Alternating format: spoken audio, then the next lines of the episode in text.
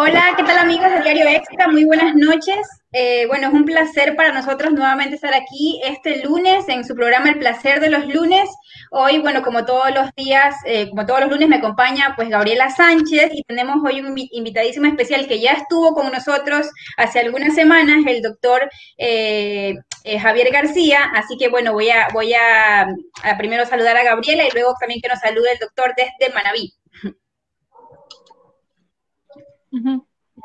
Gaby, buenas noches. Hola. Hola, ¿qué tal? Mucho gusto. Gracias por una vez más por la invitación y qué gusto que esté con nosotros el doctor Javier, acompañándonos el día de hoy. Doctor, muy buenas noches. ¿Cómo están? Buenas noches, chicas, y buenas noches a todas las personas que nos están observando. Eh, es un gusto estar aquí otra vez acompañándoles a ustedes y vamos a hablar de un tema bastante interesante y muy controversial actualmente, ¿no? Claro, sí, así es. Bueno, para todos quienes están conectando, hoy vamos a hablar de la disfunción eréctil. Eh, bueno, eh, básicamente eso, pero también eh, cuando algunas personas o algunos hombres no les funciona antes de la relación sexual, que tras cámaras el doctor me estaba explicando que no necesariamente es una disfunción eréctil, pero es algo que suele pasar, ¿no? Entonces yo creo, doctor, que que, bueno, antes de que nos, conceptualice pues esto de la disfunción eréctil, les invito a las personas que se están conectando a que hagan sus preguntas, a que hablemos del tema, a que nos, eh, nos nutran también con sus comentarios, con sus experiencias. Y bueno, tenemos aquí al doctor García hoy que nos va a librar de todas esas dudas. Ya, doctor, empecemos con el, con el tema, pues, ¿qué es la disfunción eréctil? Perfecto. Bueno, para iniciar, vamos a tener que conceptualizar, ¿no? ¿Qué es una disfunción eréctil? Para no cometer el error, como tú dices, de pensar que por una vez que me falló una erección o una vez que falló eh, la, penetración, ya tengo eh, una disfunción eréctil. Entonces, la disfunción eréctil es eh, la incapacidad que tiene un hombre para mantener una erección o para lograr una erección antes de una relación sexual. Entonces, hay que tener en cuenta eh, la parte clínica de que no por una vez o por dos veces o tres veces o hasta cuatro veces que me suceda, eh, significa que yo tengo una disfunción eréctil.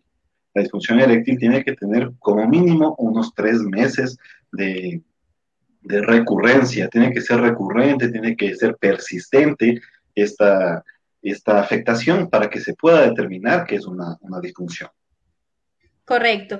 Bueno, yo hace algunas semanas cuando, cuando planificábamos el tema, eh, yo preguntaba pues en la redacción de Extra y decía, bueno, ¿a cuántos de ustedes ha fallado así en pleno acto y que están ahí y nada, ni porque, ni porque bailen? Y todo el mundo decía, no, a mí nunca, nunca me ha pasado. Pero, pero doctor, sinceramente, ¿qué tan común es esto, no? Que, pase, no hablar, no hablar ni siquiera de una disfunción eréctil, sino que a lo mejor por algunas circunstancias pase esto y por qué pasa esto, que el amiguito no se levante para nada. Perfecto, a ver, eh, muy buena pregunta y muy buen tema para trabajar. A ver, hay que tener en cuenta que eh, esta disfunción, no le llamemos un trastorno todavía eréctil, ¿no? Pero que tengamos una, disfunción, o sea, que no me funciona o que no logro la erección o que manteniendo la erección a, medio camino eh, se, elimine la erección.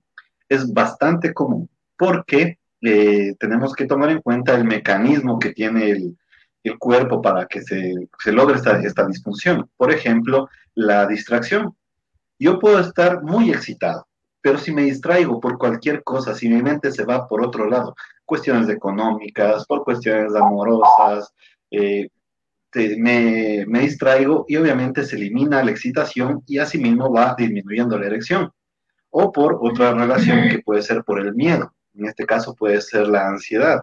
Entonces, si yo tengo miedo de algo, automáticamente también se va mi atención, se va mi, mi, mi función eréctil y hasta ahí llego. Así que es bastante común que eh, tenga estas, estas falencias en el, en el, acto sexual sin que llegue a ser una disfunción como trastorno, como ya algo eh, clínico, ¿no? Sí. Bueno, Gabriela, como ya todos, eh, o la mayoría de las personas que nos ven, ella eh, conocen, ella trabaja o es propietaria de una tienda para adultos. Yo quiero que Gaby también nos cuente un poco de sus experiencias, ¿no? ¿Qué tan común es que lleguen personas preocupadas por esto, ¿no? Porque les haya, les haya pasado una dos veces sin tener que hacer una disfunción eréctil, pero llegan preocupados porque a lo mejor les ha fallado la erección. Eh, a ver, sí, nos ha pasado bastante, no te voy a decir que no. Eh, más que nada, unas personas que son jóvenes eh, tienen el tema de que, este, más que nada, de la, yo no creería que sería más disfunción eréctil, sino más bien que no llegan eh, a cumplir como que un tiempo determinado, sino que acaban muy rápido, eyaculación precoz. Ese es el problema que le pasa a muchos, ya sean jóvenes, eh, de 20 y pico, 18 años, 30 y algo, y también ya que tengan 50, 60 años en adelante. Y por ese tema nos escriben bastante. De ahí sí, también tengo clientes que sufren de, de difusión eréctil y me preguntan qué puedo hacer, qué me puedes vender, o sea, hay un milagro y yo obviamente los asesoro de la mejor manera, les muestro las cosas que podrían utilizar, pero sí escriben bastante y lo peor es que siempre es un tabú hablar de este tema. Es como que, pero por favor, que sea 100% discreto, no quiero que nadie sepa. Hay otros que han tenido esas discusiones y han terminado con las parejas por esto, porque dicen ya, mi esposa ya no aguanta que yo tenga este problema. Y obviamente tampoco quieren ir a un sexólogo o ir al doctor para ver qué es lo que está pasando, porque les da vergüenza. También, doctor, hablábamos eh, tras cámaras y, le decía, ¿no? Que, ahora que Gaby toca el papel de, bueno, de la esposa de, o de la pareja o de la persona con la persona o personas con las que, bueno, alguien eh, está relacionando, ¿qué tan importante es el acompañamiento de la pareja cuando alguien está pasando por, por este tipo, por este tipo de situación? O sea, o sea estamos hablando de algo que no, todavía no llega a una disfunción que ya prácticamente eh, eh, se puede decir que sí sería un problema, por así decirlo, pero, pero ¿cuál es el, rol de la pareja en este caso? Perfecto, muy bien. Eh, hay que tener en cuenta, ¿no? Bueno, estamos en una sociedad bastante machista, en una sociedad donde el, rendimiento sexual del varón es un símbolo de, virilidad, un símbolo de, de, hombre macho, de que puede como una mujer. Entonces, en el momento en que falla eso, también fracasa. No es, una, no es solamente un problema personal, eh, cualquier disfunción, eh, eh, perdón, disfunción sexual, ¿no? Pero esta parte de, la erección es más, es más fuerte porque, como digo, no es solamente personal, no es que solamente sufre la persona, sino también va a sufrir la pareja. Y sufriendo la pareja, también va a sufrir la familia. Y afectándose la familia, también se va a ver una afectación más grande que es la parte social. Entonces, eh, iniciando por ahí, la pareja es eh, un acompañamiento fundamental en, la rehabilitación de, este, esta disfunción. Por ejemplo, muchas veces cuando el hombre tiene una disfunción eréctil, la pareja, ¿qué es lo que va a pensar primero? Ya no le gusta. Por eso es que ya no quiere tener una erección, no puede mantener la erección. Segundo, va a decir, capaz que tiene otra mujer entonces también eh, comienzan esas acusaciones, esos juzgamientos al hombre y le va a causar más ansiedad, esta ansiedad más disfunción eréctil y así, ¿no? Un círculo vicioso de esto. Entonces el, el, entendimiento de que hay muchos factores para que tenga una persona disfunción eréctil va a ser importante en la pareja, el acompañamiento, el entender qué es lo que le está pasando que no tiene que ver eh, necesariamente con esto, ¿no? ¿no? Es un factor, sí, que le deje de gustar la pareja, le puede dejar de gustar, entonces, eh, es un factor, pero es uno de los menos comunes. Hay otros factores que ya vamos a ver más adelante que son más comunes dentro de, la disfunción eréctil. Sí, justamente eso le iba a decir, bueno, a propósito, eh, el tío extra nos está comentando aquí que dice que el amiguito no solo falla por disfunción, también por cansancio, por tratamientos o pastillas, sedentarismo y hasta por mala alimentación. Bueno, ya vamos a dejar que el doctor nos, lo aclare esto, pero sí me parece importante acotar, eh, doctora, lo que usted dice, ¿no? Que eh, la importancia también de la pareja y también de, educarnos y de saber que justamente no pasa por eso, ¿no? Porque creo que eh, muchas personas, eh, bueno, sea pareja homosexual o pareja heterosexual, enseguida empiezan o, piensan, ah, no, esta persona me está poniendo los cachos, o ya no quiere estar conmigo porque vino donde otra persona, o tal cosa. Entonces, como usted dice, no esto desencadena como en un mal mayor porque a lo mejor, este, bueno, no tuvo una erección por uno u otro motivo. Claro, Le, causa, le, causa, más preocupaciones a la persona y más afectaciones emocionales y obviamente la disfunción eréctil. Yo creo que si lo comparamos con el, mismo caso que pasa con las mujeres, que no todas llegamos al orgasmo. Y no es porque nuestra pareja no lo hace bien, no es porque nuestra pareja eh, ya no me gusta, o sea, es lo mismo, solo que es más normal decir no llegué en el caso de la mujer y es muy poco normal escuchar que un hombre diga tengo eyaculación precoz o tengo difusión eréctil. Y realmente para mí esto se basa netamente en la forma que hemos sido criados y lo que vivimos a nivel de Latinoamérica. Tú, obviamente, en otro, en, en otro continente como Europa, es lo más normal ir al sexólogo, es lo más normal ir al urólogo. Y aquí no, aquí lo satanizas y es un tabú. Y eso es lo malo de que tal vez yo creo que hasta bien desde el colegio, desde la escuela no te lo enseña. Porque como dijo el doctor, el, aquí el ecuatoriano y el latino es un macho alfa, que nunca le tiene que pasar esto. Cuando realmente hay que empezar a normalizar las cosas. Claro, justamente aquí tenía, me gustaría leer un comentario bueno, y mandar un saludo a todas esas personas que nos están escribiendo, bueno, que son bastantes, ya vamos a leerlos de a poco. A Elian, eh, muchísimas gracias por tu, por tu experiencia. Dice que él le pasó a los 13 años. Ya cuando fui a la 18, bueno, a, quienes son, no son de Guayaquil, la 18 pues es un barrio de tolerancia. Dice que por los, por los nervios le pasó... no, no voy a leer eso, Elian, pero bueno, pero por los nervios le pasó. Eh, pero es verdad lo que dice, lo que dice eh, Gaby, ¿no? Que los hombres sobre todo están presionados, pero justamente por el machismo, ¿no? Por decir, ah, no vas a entrar o no vas a hacerlo, o ya tienes cierta edad y no lo has hecho. Entonces hay incluso esa presión que los obliga a rendir cuando no todas las personas son iguales. Claro, aparte un hombre jamás en la vida le va a contar a su mejor amigo que le pasó eso. En cambio, la mujer es lo más normal que le cuente a su amiga lo que está pasando. Y justamente también tenemos esta pregunta, bueno, que, también el doctor la mencionó así, pero igual me gustaría que, la, que, que ahondase en esto. Dice JM Merchant, también un saludo. Dice, Doc, es igual que en las mujeres que por estrés no hay fluido vaginal, lo mismo que en los hombres, confirme, le dice JM Merchant. Perfecto. J.M. Merchan, mucho gusto y gracias por esas intervenciones muy, muy valiosas. Claro que sí, la, lubricación vaginal es el equivalente a la erección en el hombre.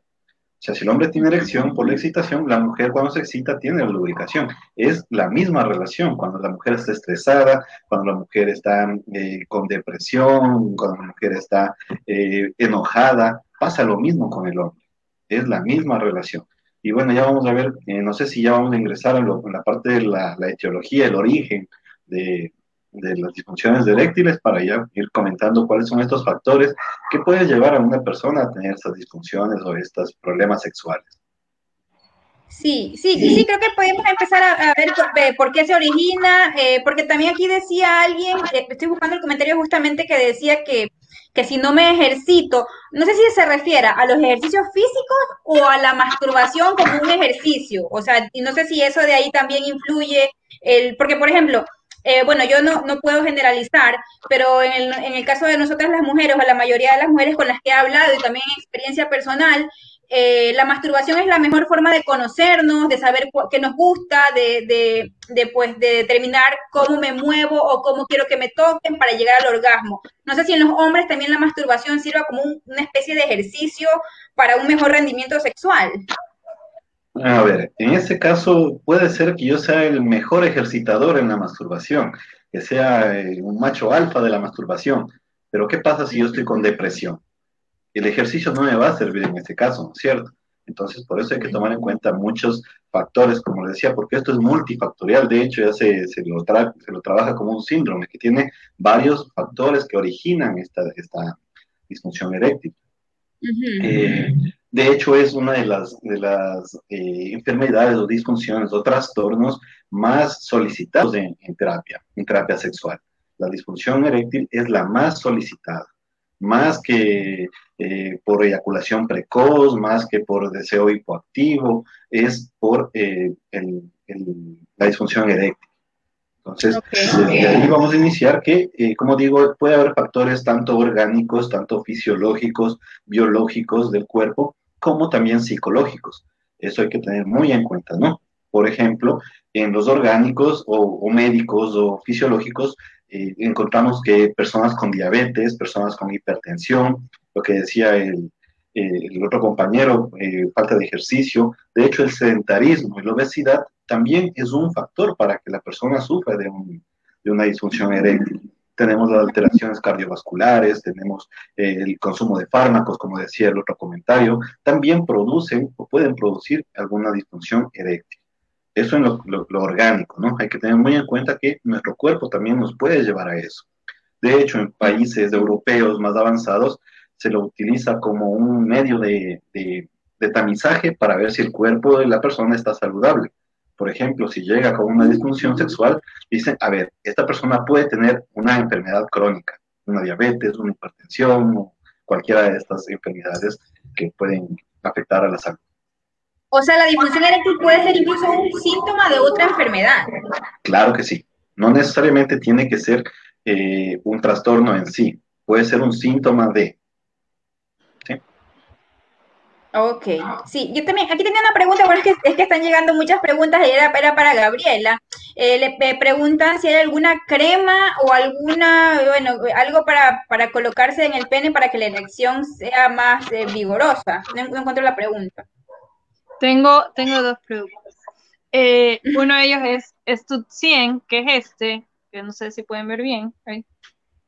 Este aquí es en forma de spray, este sellado, no lo puedo abrir pero este aquí lo rocías directamente en el miembro del hombre. Lo que va a hacer es prolongar la erección y obviamente vas a durar más de lo que normalmente duras y va a tardar tu eyaculación. Y la otra es este aquí, que es una crema en tubito, lo aplicas de raíz a, a glande y esperas que se absorba porque sí puedes eh, realizar sexo oral con la crema. Obviamente una vez que se seca lo puedes reaplicar, igual el spray y es el mismo efecto, es un efecto retardante, es potenciador y ayuda a prolongar la eyaculación.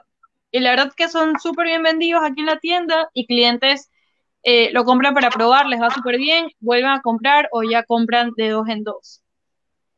Ah, ok. Y, bueno, y, doctor, hablando de, estos productos también, ¿Hay alguna forma de prevenirlo? O sea, por ejemplo, ya, si, si digamos, eh, voy, a, voy a salir con mi pareja o yo sé que esta noche voy a tener sexo y a lo mejor, digamos, no es que tenga una disfunción eréctil como tal, pero a lo mejor ya me ha pasado antes, en algunas primeras veces. ¿Hay alguna forma de, de prevenirlo? Claro que sí. De hecho, como tú mismo lo dices, el hecho de que a mí ya me haya pasado antes es un factor predisponente para que me vuelva a pasar porque voy a estar con ese miedo de que si alguna vez ya me pasó, tal vez me pueda pasar ahora y como dijimos anteriormente, el miedo, la ansiedad hace que mi atención se desvíe y vuelva a pasar. Entonces, para eso la intervención clínica que nosotros tenemos que hacer para que la persona esté preparada para estas situaciones, para que sepa que no necesariamente si pasó una vez tiene que pasar muchas veces, a menos que esta persona ya tenga una disfunción eréctil diagnosticada. Ahí sí ya se trabaja ya la farmacología, ya se consume el enalapril, perdón, el, el cinelafilo, el tadafilo, entonces, bueno, lo que es el Viagra, ¿no? Ok. Eh, o sea, el, Viagra, el Viagra es como, o sea, sirve para, para el tratamiento o curar la disfunción eréctil. Claro, de hecho, el Viagra les va a ayudar en la erección. Trabaja directamente en la erección. Tiene que tomarse unos de 20 a 60 minutos antes de la relación sexual para que pueda tener el, efecto. tengo, tengo aquí también un comentario interesantísimo de Flor Páez que ya ahorita lo voy a decir, pero, pero, a ver, antes de eso, no sé si, si me dijo, doctor, cómo, cómo prevenirlo. yendo a terapia. O sea, si es que la persona ahí está con ese problema de que le causa ansiedad, eh, le causa miedo volver a, recaer, pues va a pasarle. Entonces en terapia se trabaja toda esta situación de eh, trabajar las ideas irracionales, trabajar la parte eh, cognitiva que le va a ayudar a superar este, esta, esta situación. ¿Y cuándo se encienden las alarmas? O sea, si ya me ha pasado una vez, me ha pasado dos veces, ¿cuándo tengo que ya acudir a un profesional? lo que se determina son tres meses de, recurrencia y que esté presente en cada relación sexual, ¿no? Durante más de tres meses ya tenemos una complicación en el, desempeño sexual. O sea, si, si me pasa, pero que seguido. Claro que sí, tiene que ser recurrente y tiene que estar eh, presente en la mayoría de las relaciones sexuales esta disfunción para que se considere ya eh, un trastorno y que necesitemos de intervención clínica. Y por eso se le recomienda a las personas que estén con estos problemas acudir a un, a un profesional que esté capacitado sobre esto. Porque yo lamentablemente he tenido eh, consultas donde eh, fueron, no acudieron, sabe que no puedo tener relaciones sexuales porque la erección no me aguanta. Entonces, automáticamente le dicen tiene una disfunción, disfunción eréctil y le dan el tratamiento farmacológico cuando de fondo tienen una, enfermedad basal como por ejemplo depresión o ansiedad. Y eso es lo que está causando la, disfunción. Entonces le dan el medicamento, pero la depresión sigue ahí, la ansiedad sigue ahí y le sigue causando el malestar.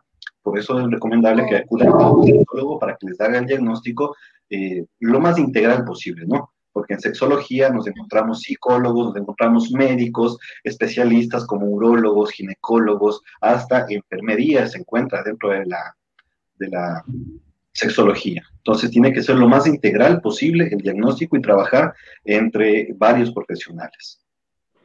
Es decir, doctor, que por ejemplo, claro, puede alguien llegar con esto, pero, pero por ejemplo, con un tratamiento psicológico puede curarse de una disfunción eréctil sin tener que tomar, por ejemplo, eh, fármacos o Viagra o este tipo de cosas. Depende del, del origen de la enfermedad. Puede ser. Voy a poner un ejemplo, ¿no? Yo me, dio diabetes o me dio hipertensión. Y esta hipertensión y esta diabetes me causó la disfunción eréctil.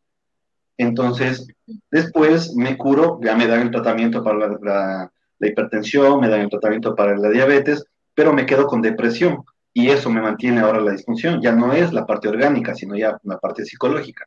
Por eso digo que necesitamos de las, de las dos ramas, de las dos disciplinas que nos ayuden a superar esto sería lo, más adecuado. Pero si es que es eh, originariamente es psicógeno, se originó netamente por la parte psicológica, obviamente solamente trabajará la parte psicológica.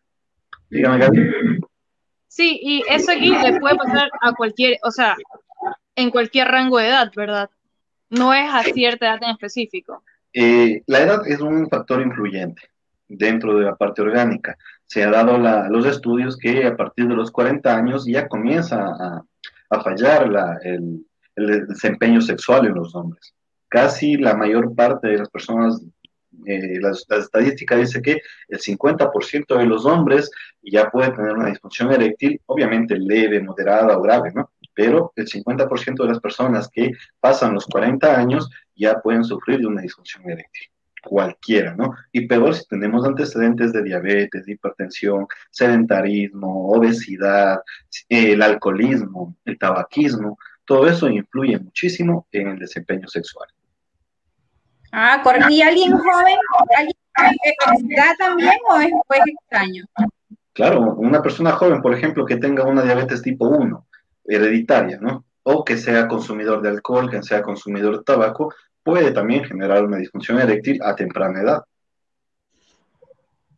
Ok, correcto.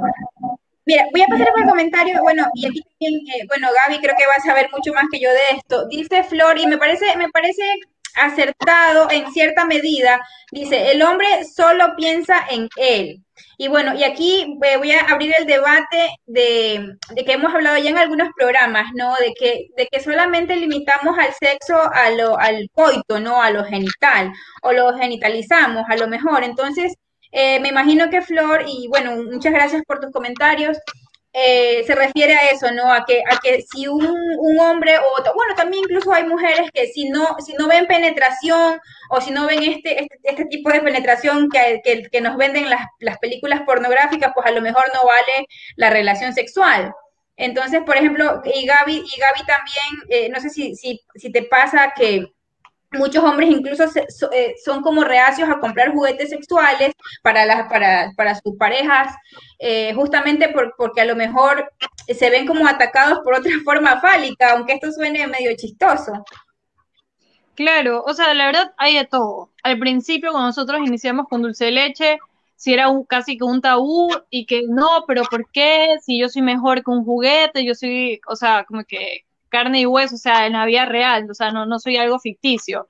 pero eh, la verdad que la misión de nosotros ha sido inculcar que realmente un juguete nunca va a ser tu enemigo, seas hombre o seas mujer, seas hetero o seas gay. Un juguete siempre va a ser tu amigo. Es un aliado al momento de cambiar la rutina, de renovar, eh, de probar algo diferente. Pero sí, hay muchos casos en los que hombres eh, te dicen, no, pero este, no quiero eso, quiero mejor otra cosa porque para eso me tiene a mí, pero véndeme un succionador de clítoris, no me vendas algo con forma fálica. Pero también hay mujeres que dicen, no, yo no quiero un masturbador en forma de vagina para él porque para eso me tiene a mí, quiero mejor eh, algo para estimular la próstata de él. O sea, hay casos de hombres y mujeres, no solo hombres. Claro. Ya. Doctor, por ejemplo, este tipo de, juguetes y de ayudas, bueno, pueden servir eh, mientras se desarrolla el tratamiento, o sea, es aconsejable, mejor dicho, eh, continuar con la relación sexual eh, o buscar alternativas para la relación sexual mientras dure un tratamiento. Y claro que sí, de hecho, como tú decías, estamos en una sociedad con una cultura genitalizada de la sexualidad donde se piensa que solamente se tiene que llegar al orgasmo eh, mediante la penetración. Y si puedo hacerle llegar a mi mujer o a mi novia o esposa mediante la penetración, ahí sí soy hombre. Entonces no puedo hacerle llegar por otros medios. Si le hago llegar con un juguete, entonces mi pene no sirve, entonces no soy hombre. Lo que hablábamos hace un momento sobre la, virilidad que le da la erección al hombre. Entonces, eh, yo sí les recomiendo que el juguete sea un complemento, no tiene por qué ser ni, ni, el que le suple a la virilidad del hombre, ni el, ni el enemigo, como decía Gaby, sino que tiene que ser el complemento. Se puede jugar. Eh, obviamente, yo no me gusta llamarle estos juegos previos, ¿no? Porque no es ningún previo. Desde el momento en que ya comenzamos a acariciarnos, a desnudarnos, ya estamos en el juego. Entonces no hay previa, nada. Directamente entramos al juego, pero es fundamental que aprendan las personas, y eso va dentro de la terapia sexual, a, eh, a disfrutar la sexualidad sin la penetración. Se puede llegar al orgasmo sin penetración, con caricias, con eh, besos, con juguetes también, ¿por qué no? Pero no, la penetración, el coito ya debería ser lo último, ya para, para terminar el acto. Sí, también pasa que a lo mejor nosotras, bueno, no quiero generalizar, pero a veces pensamos en que, ah, bueno, e, él es hombre o, son hombres y cualquier cosa los excita, cualquier cosa para ellos, pues, para ellos significa sexo. O sea, también tenemos eso, ¿verdad? Ya, perfecto. Bueno, entonces ahora sí entramos a lo que son los factores psicológicos de las disfunciones eréctiles, ¿no? Los que hablé hace un momento eran los factores biológicos o físicos o, médicos, ¿no? Ahora tenemos que entender que la psicología influye también muchísimo. Hasta, hasta unos años atrás se pensaba que netamente la disfunción eréctil era psicológica. Ahora ya se sabe que no, que tiene un 50-50, ¿no? Si decimos que es o psicológico o médico, estamos en una situación reduccionista. Tiene todo parte y parte. Entonces, en la parte psicológica, tenemos que entender primerito la educación. Si nosotros recibimos una educación demasiado moralista, demasiado religiosa, esa persona está predispuesta a sufrir de una disfunción sexual y obviamente de una disfunción eréctil. Eh, la inadecuada información sobre la sexualidad también. O sea, que me digan a mí solamente eh, eh, con el pene se puede llegar al orgasmo en la mujer. Entonces, eso me va a llevar a que yo me, angustie, me preocupe, que si soy hombre tengo que hacer llegar o que no llega. Entonces, ya tiene problemas de disfunción eréctil por esta situación. Experiencias traumáticas en la, en la niñez o en la adolescencia también causan estas disfunciones sexuales en, los hombres, ¿no? Eh, la inseguridad del rol, del rol sexual, que el hombre tiene que ser el macho, el que siempre tiene que tener una, una erección, que siempre que la mujer le busca tiene que cumplirle. Entonces, eso también va a causar estas, angustias de miedos que nos lleva al, problema, ¿no? Y eh, ya en la adultez, un trastorno de personalidad también puede llevarnos a este, a este problema. Entonces, esos son los factores que nos predisponen a los hombres, ¿no? Pero yo sí hago un hincapié en la educación la educación sexual que le damos a nuestros eh, niños, a nuestras niñas, si es demasiado religiosa, demasiado moralista, que si te tocas es pecado, que si la mujer se eh, disfruta de la masturbación es pecado, si la mujer fantasea con otro hombre que no sea el novio o la pareja, es pecado. Todo eso le va a llevar a que tengamos estos problemas, ¿no? Igualmente en los hombres. Entonces, obviamente, los que precipitan estas disfunciones son, por ejemplo, problemas de pareja, malos entendimientos, peleas, ya violencia física, psicológica, la infidelidad también eh, hace que se detone este, esta disfunción eréctil. Eh, las expectativas poco razonables en, lo que es el sexo también eh, hace que la persona no pueda satisfacer a una mujer. Por ejemplo, lo que tú decías hace un momento, ¿no? Siempre que haya penetración tiene que llegar al orgasmo la mujer. Entonces, el hombre no puede dejar de excitarse. Muchas mujeres en medio acto dejan de lubricar porque o se distraen o se preocupan o ya no quieren. también le puede pasar al hombre. Entonces, esas son las expectativas poco razonables que nos genera, nos genera, ¿no? Esta sociedad machista. Nuestros padres, nuestros amigos, que dicen que tiene que ser el que aguanta 45 minutos, una hora, ahí sí es un buen amante. Entonces, eh, eh, los fallos esporádicos que decíamos al principio, si me pasó el día de hoy, tal vez me pase mañana también. Entonces, eso hay que tener muy en cuenta, ¿no? ¿Qué nos puede pasar? A todos los hombres alguna vez nos ha pasado que no logramos una erección o que eh, seguidamente, ¿no? Dos veces o tres veces me pasa eso. Puede ser porque esté con preocupaciones, porque esté con eh, triste o con alguna emoción latente, ¿no? O que me esté pasando algo actualmente, ¿no? Que ya me lleve al estrés o eh, cualquier situación significativa. ¿Sí? Sí, claro. No sé también si sea algo generacional, porque bueno, y, lo digo por experiencia, en un principio estamos tan mal educados, ¿no? Como, como la, educación básicamente que recibimos es de la, de la pornografía, porque lamentablemente, al menos a mí, ni en, ni en, ni en el colegio, ni en mi, ni en mi casa, eh, la única recomendación era no lo hagas, eh, virgen hasta el matrimonio y todas estas cosas con las que muchas mujeres hemos crecido. Entonces, eh, esa, viene esa, esa falta de educación que te hace pensar que solamente, la, como le decía, ¿no? La penetración es eh, es lo que nos va a hacer disfrutar. Entonces, toda la responsabilidad, por así decirlo, se la delego a él, porque él es el quien tiene que, tener la erección. ¿Ya? Entonces sí es una responsabilidad eso. Entonces, bueno, no sé, no sé si, si, si igual Gaby tiene algo que acotar respecto a esto, porque, porque también pasa eso, o sea, pasa que nosotros eh, al también estar cohibidas eh, o al decir, bueno, si él no lo, si él no, no da el primer paso, si él no me toca, si él no me penetra, yo no puedo hacer nada más. O sea, realmente, como siempre lo he dicho, eh, es porque nosotros no hemos recibido la educación sexual en nuestra casa, ni en el colegio, a duras penas te enseñan con figuritas eh, la silueta de cómo es el hombre y cómo es la mujer, pero nada más allá de eso. Que llegues virgen al matrimonio, que si tienes relaciones vas a quedar embarazada, eh, te meten las enfermedades eh, sexuales por todos lados que tú te quedas espantado. Entonces realmente básica, o sea, y básicamente es eso. Nadie te enseña a descubrir tu cuerpo, porque es lo más normal. No, como dicen, te va a salir pelas en la mano por masturbarte. No, eso es mentira. Entonces son creencias que se han venido inculcando de bisabuelo, abuelo, papá y ahora el día de hoy nosotros. Pero esta, esta nueva, nuevo año, estas nuevas generaciones cada vez lo están viendo de una manera diferente y les parece ya lo más normal masturbarse, experimentar, cuidarse, eh, ya sea por enfermedad o por hijos. Entonces, netamente es eso, o sea, que la mujer lleve el control de la situación no es para nada malo, al contrario, es una forma diferente de cambiar los roles. Doctor, aquí tenemos una pregunta bastante interesante, eh, bueno, de Diana Iglesias, eh, un abrazo Diana también, gracias por vernos. Dice, ¿cómo afecta la infidelidad a la disfunción eréctil o si afecta? Perfecto, una muy buena pregunta.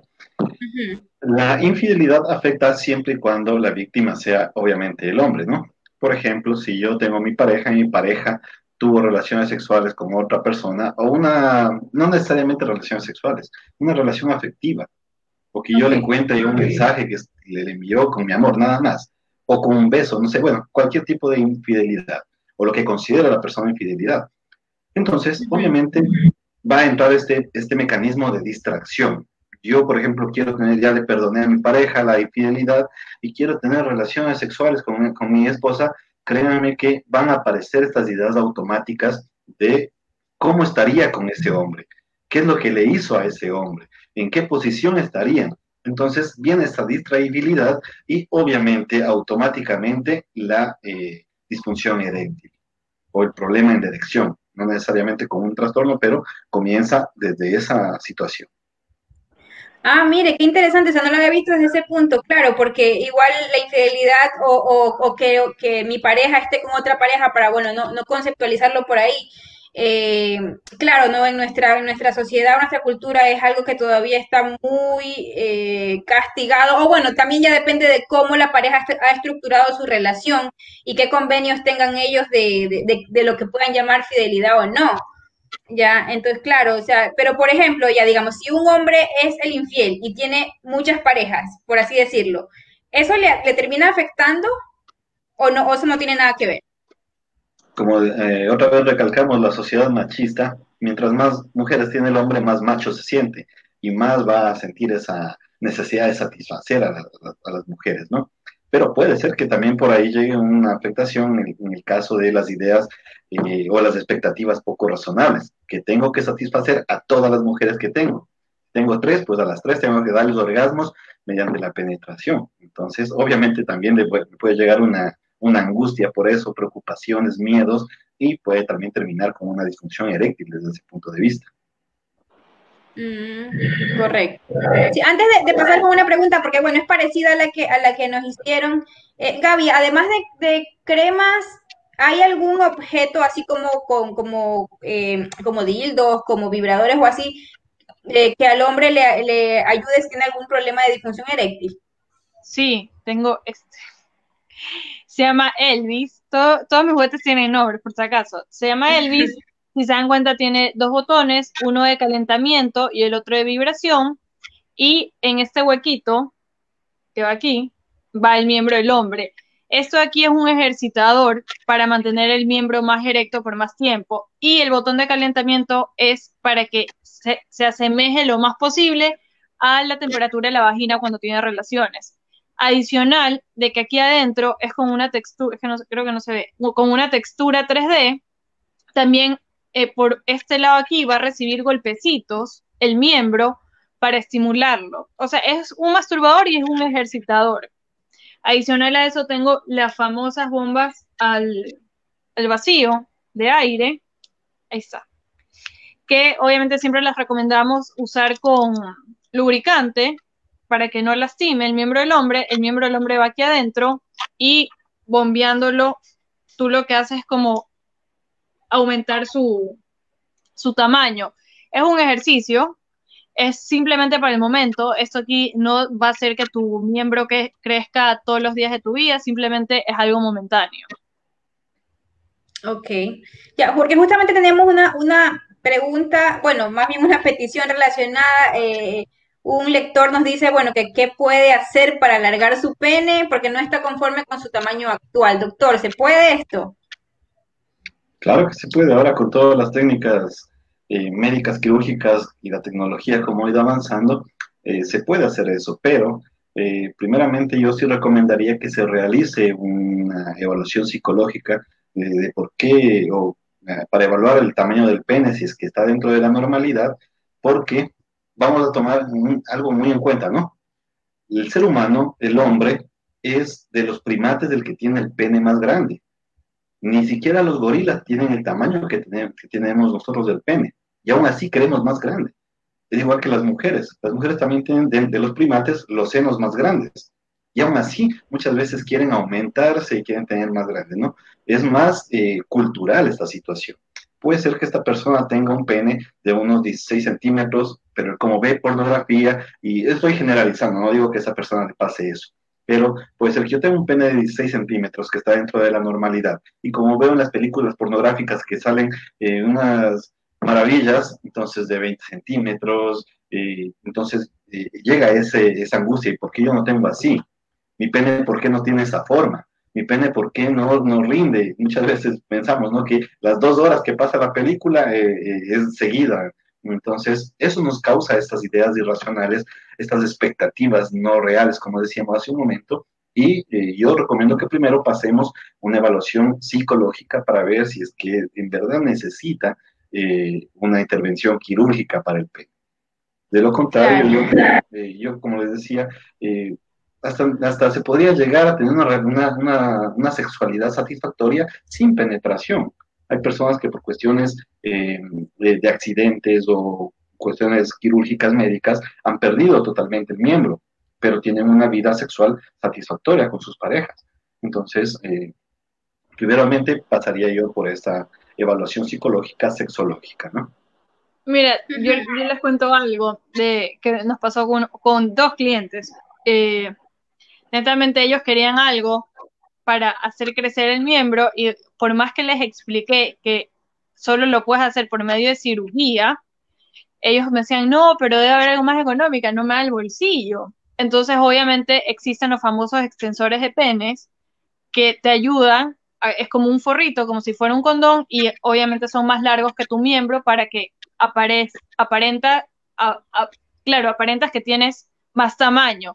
Pero también es curioso porque hay mujeres que me dicen a mí, yo quiero un miembro, eh, un, un consolador, un dildo con forma fálica, que vibro, que tenga ventosa, que sea de 20, 22 centímetros, de color negro, de color café, color blanco, y que tenga 4.5 o 5 centímetros de diámetro. Y una de estas clientes tiene unos anillos con los que ella mide para ver si realmente el miembro mide los 5 centímetros o los 4.5 de diámetro. Entonces, no es solo cultura de los hombres, es cultura de mujeres. Claro que sí. Eh, eh, todo eso del tamaño importa o no importa, claro que importa, pero importa en cada persona. Hay mujeres también que dicen, a mí no me gusta un miembro grande, a mí me gusta un miembro pequeño, me siento mucho mejor. De hecho, un miembro grande puede ser hasta doloroso. Entonces, eso depende de cada persona. Como decía una amiga también, no me interesa el tamaño en el momento de la penetración, pero sí me interesa el momento de ver y para jugar. Entonces, también se come por los ojos, decía ella. Entonces, y para jugar, si es que es muy pequeño no puedo jugar, pero también se ve atractivo uno que sea grande, pero para la, penetración me da lo mismo, decía ella. Bueno, lo certifico, lo certifico. pero no, pero, pero ya en serio, bueno, que el, nuestro lector dice, bueno, parece broma, pero que, que, sería feliz con unos centímetros más de los que tiene. Pero eh, también yo creo que todo eso es cultural y yo les cuento una anécdota, ¿no? Una, una amiga nos contaba eso, o sea, tuvo, tuvo pues eh, sexo con alguien y nos contaba y nosotros le preguntamos, bueno, ¿y cómo te fue? Y decía horrible, horrible porque era muy grande y porque el, el tipo estaba ahí, ahí, ahí media hora y, y, o sea, que se esforzaba por estar media hora y yo estaba con las piernas abiertas, que ya no quería más, que estaba, ya me aburría. Entonces es lo que usted dice, ¿no? Eh, hay expectativas y, y, que, o sea, que son, son falsas, ¿no? Lo de, la, lo de la porno, ¿no? Que están dos horas ahí y la verdad es que es como muy, o sea, bueno, cada uno con lo que le gusta, ¿no? Pero yo no me imaginaría estar como que una hora con el bombeo y sobre todo si el, si el hombre tiene el pene muy grande que a lo mejor llegue a lastimar. O sea, les recordamos, bueno, eh, no sé cuántas de nuestras, de nuestras lectoras se masturben y si se masturban todas, pues las felicito. Eh, y las que nos quieran compartir, bueno, que, que nos compartan eso. A las mujeres nos hacen falta solamente una mano, ni siquiera las dos, una mano para llegar al orgasmo con la masturbación, ¿ya? Eh, y nosotros no tenemos dedos de 20 centímetros, no tenemos dedos de 15 centímetros. Entonces, eh, yo creo que, bueno, que obviamente para arraigar ese tipo de pensamientos, bueno, va a faltar mucho, pero bueno, lo importante es de que se hable de esto y que, y que lo que usted dice, bueno, es cierto, ¿no? Que también hay que ver con quién se está comparando, con qué se está comparando. A lo mejor la pareja con la que está es la pareja la quien lo compara eh, y, por así decirlo, pues no, no es a lo mejor que esté mal él, sino es la circunstancia en la que se ha desarrollado. Sí, en esta parte quiero, para no salirnos del tema de la, de la disfunción eréctil, eh, este pensamiento, ¿no? De que las mujeres les gusta el pene grande, le puede hacer sentir a la persona como culpable de que mi pene no es grande y no le va a satisfacer. Y ese miedo, esa angustia le va a causar esta disfunción eréctil. O sea, estos pensamientos eh, distorsionados de la realidad, siempre van a tener consecuencias en, disfunciones sexuales, ¿no? No necesariamente en disfunción eréctil, puede ser una eyaculación precoz también, pero va a causar afectaciones y obviamente va a tener una, disfunción eh, en, el rendimiento, ¿no? Correcto. Eh, seguíamos con las causas. Hablamos ya de las causas orgánicas, de las psicológicas, también decía de las fisiológicas. O sea, ya, ya nos la contó. Ya, hablamos sobre las fisiológicas orgánicas, que eran las principales, pero ah. también, tenemos, también tenemos unas causas que mantienen. Por ejemplo, algo precipitó, ya se detonó el, la disfunción eréctil, ya estoy en tratamiento, pero también puede haber unas causas que le mantienen y que no le dejan superar esa enfermedad. Por ejemplo, eh, eh, la anticipación del fallo. Si ya me pasó alguna vez atrás, como decíamos hace un momento, me pasó ya, ya tuve el trastorno, ya estoy, estuve en terapia y digo, ¿y si me vuelve a pasar eso? Y vuelvo a fallar en, el acto sexual.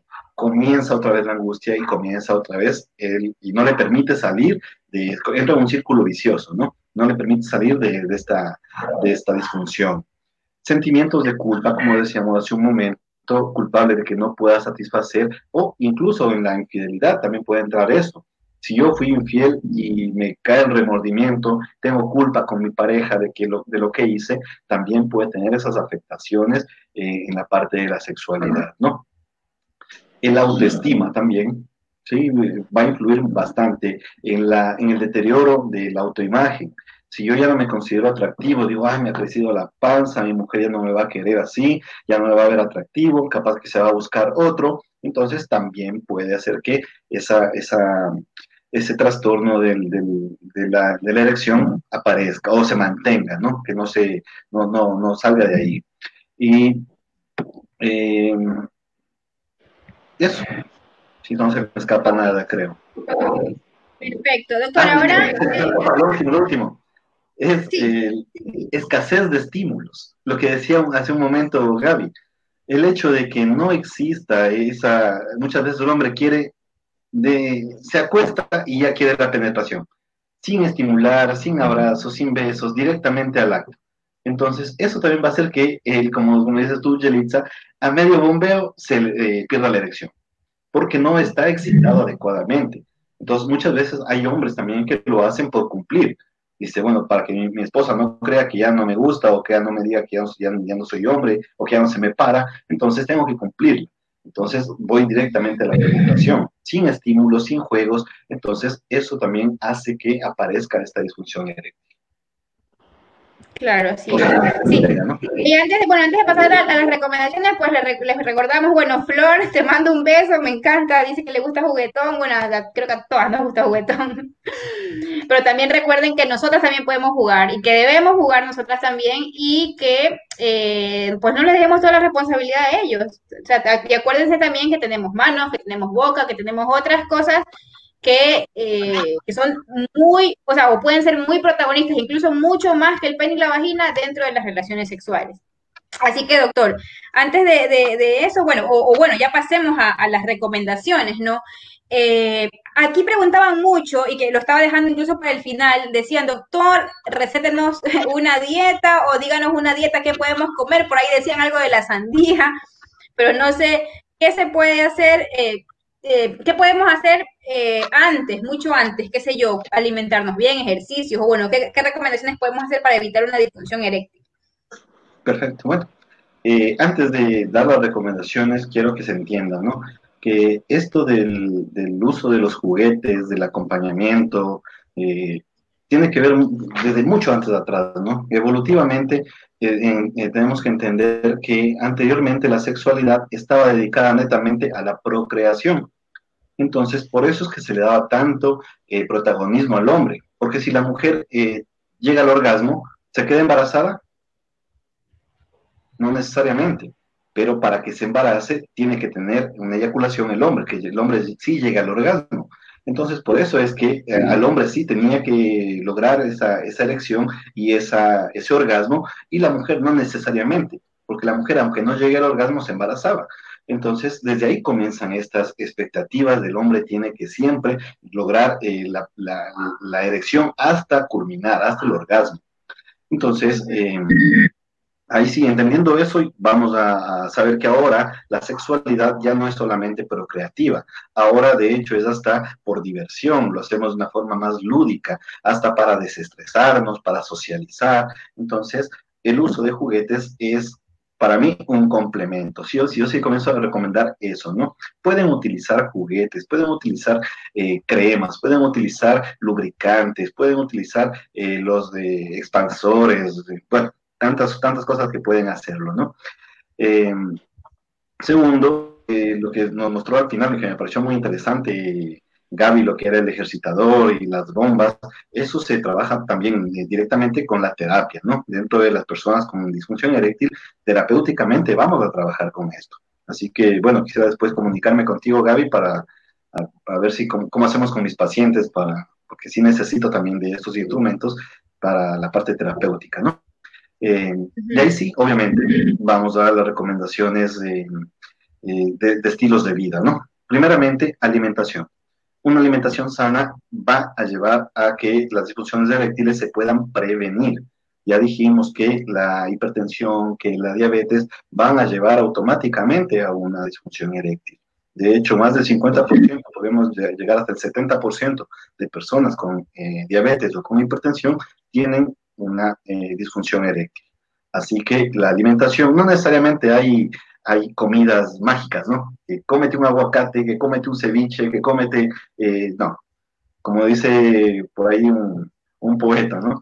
El, mejor afrodisíaco es el amor, ¿no? Entonces, eh, estar enamorado de la persona, de, saber disfrutar con esa persona. Eh, segundo, el ejercicio. Ya también dijimos que el sedentarismo hace que la persona pueda sufrir los hombres, ¿no? Que puedan sufrir disfunciones eréctiles. Así que el ejercicio diario, mínimo de 15 a, 40 minutos diarios, les va a ayudar mucho también a prevenir estas disfunciones eréctiles. Em, ¿Qué más? Eh, si es que tienen problemas psicológicos como depresiones, ansiedades, busquen ayuda profesional. Como decía Yelitza al principio, creo que al último eh, dejan al sexólogo, o Gaby nos decía que al último nos dejan al psicólogo, al sexólogo o al profesional de la salud. Primero pasan por la vecina, después pasan por el chamán, después pasan, se toman la moringa, y si ya no funciona nada de eso, ahí recién, cuando ya la, esposa les dejó, se fue con otro, y recién van a acudir al profesional. Entonces, acudan, generemos esa cultura de, de atención eh, de salud mental ¿sí? y sexual, ¿no? Gaby, a ti eh, me, resulta curioso porque es verdad, hay mucha gente que primero acude donde sea y menos al sexólogo. O sea, ¿te ha tocado a ti, Gaby, por ejemplo, encontrarte con personas que ya a lo mejor los juguetes no sean su solución, sino que em, eh, tengan algún problema más complejo? Sí, bastante. Hombres, mujeres, eh, de todas las edades. No solo por eso, sino también por embarazos, enfermedades.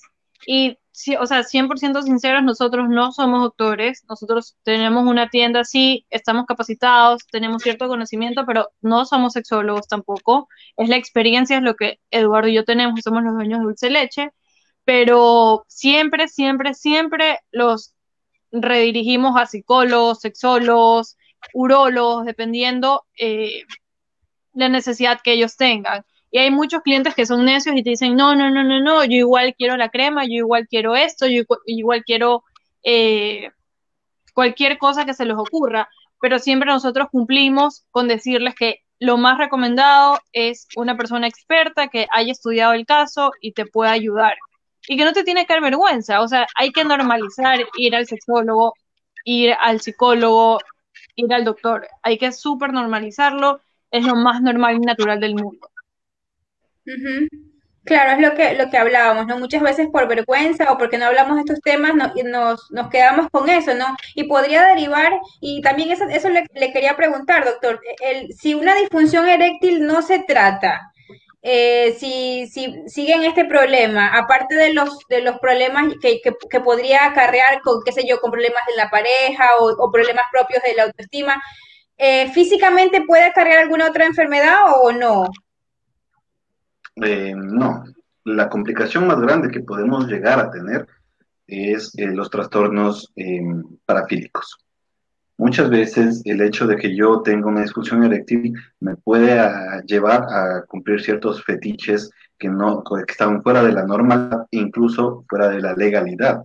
Entonces ya podemos tener esos, esas afectaciones legales, ya, por ejemplo, como no puedo tener relaciones sexuales con mi esposa, voy a buscar niños o niñas que no les interese el orgasmo.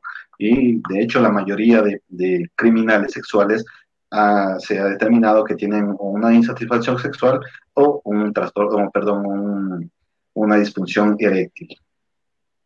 Mm, ah, claro, o sea, puedo. Eh, y, me imagino también que esa, esa, de esa frustración también te vienen eh, pues otras, otras cosas, no, no, no sé, se me ocurre y corrobóreme esto, que por estar de, esta manera tan frustrado, deprimido, a lo mejor puedo incurrir en la violencia también. Claro que sí. De hecho, eh, los estudios nos dicen que las personas que las personas que, que son reprimidas sexualmente son más agresivas. Entonces, mientras más reprimimos la sexualidad, más agresivos nos podemos poner, ¿no? Por ejemplo, si no estoy satisfecho sexualmente, puede ser que esa insatisfacción la lleve a la agresividad con mi, con mi pareja y la golpee. Correcto. Por aquí decía, y creo que Patricia también, bueno, buenas noches y gracias por tus comentarios. Decía que, que el vino ayuda, el vino y decía también la sandía, ¿eso que es cierto o no? Bueno, como yo les decía, ¿no? Eh, no busquemos ese, ese, esa fórmula mágica. Puede ser, que, puede ser que tengamos detrás de esta disfunción eréctil muchas cosas más. Como decía, por ejemplo, una depresión, una ansiedad, problemas emocionales, eh, problemas de económicos. Entonces puede ser muchas, muchos los factores que me pueden llevar a esto. Sí les puede ayudar momentáneamente para ese, para ese rato, ¿no? Obviamente el alcohol es un desinhibidor, entonces por ese momento, bajo los efectos del alcohol, o que funcione bien o que no funcione para nada, ¿no? También. hay que tener muy en cuenta eso de ahí. Pero no busquemos las fórmulas mágicas, ni las pastillas mágicas, ni las cremas mágicas, como decía Gaby, que quieren para ese rato. Entonces, yo creo que una inversión en la parte de salud, en el profesional, les va a ayudar para, eh, no necesariamente ese momento, sino para ya toda su vida, ¿no? Correcto. Bueno, ya estamos llegando a la parte final del programa. Yo les quiero agradecer a todos los lectores que, bueno, que contribuyeron con sus mensajes, con sus preguntas. Eh, nos, nos agrada mucho que intervengan y que nos cuenten sus experiencias porque, bueno, de eso se trata, ¿no? De romper tabúes aquí y de hablar de este tipo de temas para eh, para que derivemos en una sexualidad más responsable y más placentera, sobre todo. Así que, bueno, también quiero que Gaby, eh, bueno, nos dé algún comentario final y también nos comparta el número de teléfono, porque veo que varias personas yo por ahí quieren llevarse ese Elvis. Este, ya estoy viendo y esa bomba. Gaby. A ver, el número de teléfono lo tengo aquí, pero no me lo sé. Es el 096-3318-549. Igual lo dejé en los comentarios y nos encuentran como arroba dulcedeleche.es en Instagram y también en Facebook. nos pueden escribir directamente al inbox o eh, al link de WhatsApp que está en, los perfiles. Y bueno, como recomendaciones, es verdad, nosotros vendemos de todo un poco, pero eh, eso te va a funcionar para el momento. Y es más, quería acotar que hay muchos clientes, hombres, que compran la crema o compran la bomba y no tienen ningún problema, simplemente quieren durar más para mostrarle a su pareja más eh, que es un macho alfa, no sé, la verdad no, no sé cuál será el pensamiento de ellos, pero igual todo aquí es aceptable en dulce leche, no se juzga, pero netamente es eso, o sea, conózcanse, practiquen, eh, hablen, la comunicación es súper importante y un juguete nunca va a ser tu enemigo. Y si tienes en serio un problema, eh, no lo busques, en este caso, con alguna solución rápida, sino más allá de eso es con un especialista. Correcto. Correcto, Gaby. Muchísimas gracias. Bueno, del doctor García también le agradecemos muchísimo por su presencia aquí. También eh, que nos deje sus contactos, eh, su, bueno, sus redes sociales también para que las personas que necesiten de, de, su, de su ayuda, pues también lo busquen, doctor. Perfecto, bueno, mi número de teléfono es el 099-055-4651. Me pueden encontrar en Facebook, en la página de Psicología, Sexología y Salud Mental. Eh, bueno, Instagram casi no manejo, Twitter no me gusta, eh, pero podemos tener el contacto por WhatsApp o por Facebook, ¿no? Eh, asimismo, quiero eh, acotar lo que nos decía Gaby, que aunque es necesario eh, para trabajar la disfunción eréctil de vida profesional, no le tengan miedo a los juguetes, que eh, utilícenlo como pareja en la parte complementaria. No necesariamente tenemos que llegar a una penetración para, para tener una satisfacción sexual. Así que eh, juguemos, divirtámonos y seamos los más este, felices en la parte de la sexualidad. Rompamos mitos, rompamos eh, toda esa, mala educación que tal vez nos dieron nuestros padres, nuestros abuelos, que no les culpo, ¿no? Porque ellos no tuvieron, ellos lo, lo tomaron de las experiencias, de los mitos, de los cuentos de las vecinas. En cambio, nosotros ya tenemos tecnología, tenemos ya eh, el acceso a, sexología. Aquí en el Ecuador tenemos muy buenos profesionales, muy buenos colegas que tenemos en Cuenca, en Quito, en Loja, acá en Manabí. Entonces, podemos ya acceder a, estas, eh, a estos servicios, ¿no? Y muchas gracias por la participación de cada una. Chicas, un gusto haber trabajado con ustedes el día de hoy. Espero volver algún momento otra vez por acá. Y muchas gracias. Doctor, me dicen que repita el número. A ver si lo repite para ponerlo en el banner, por favor. 099 055 4651. Correcto, Gaby ya lo puso en los comentarios de ella el número de dulce de leche, igual lo encuentran, como ya lo dijo, en dulcedeleche.es. Ese es el número del doctor que está apareciendo ahí. Y bueno, yo eh, me despido. También, bueno, muchísimas gracias, Gaby, como siempre. Doctor eh, García, un millón gracias. Y bueno, a nuestros amigos también que nos ven cada lunes. Eh, sin ustedes este programa no, no fuese posible. Y bueno, les, les recuerdo, ¿no? No importa si no piensen que lo tienen grande, chiquito, y no me refiero solamente al pene, a todo. Eh, lo importante es que se diviertan, ¿no? Que se diviertan, que disfruten, que hay muchas maneras de alcanzar orgasmos y que tampoco piensen que el orgasmo es todo, ¿no? Hay muchas maneras de disfrutar de la sexualidad y lo importante es que sean felices y pues eso que sientan mucho placer. Así que con nosotros será hasta el siguiente lunes. Les mandamos un fuerte abrazo y hasta la próxima. Chao, chao. Chao. Chao, chicas. Un gusto y para todos. Buenas noches. Gracias.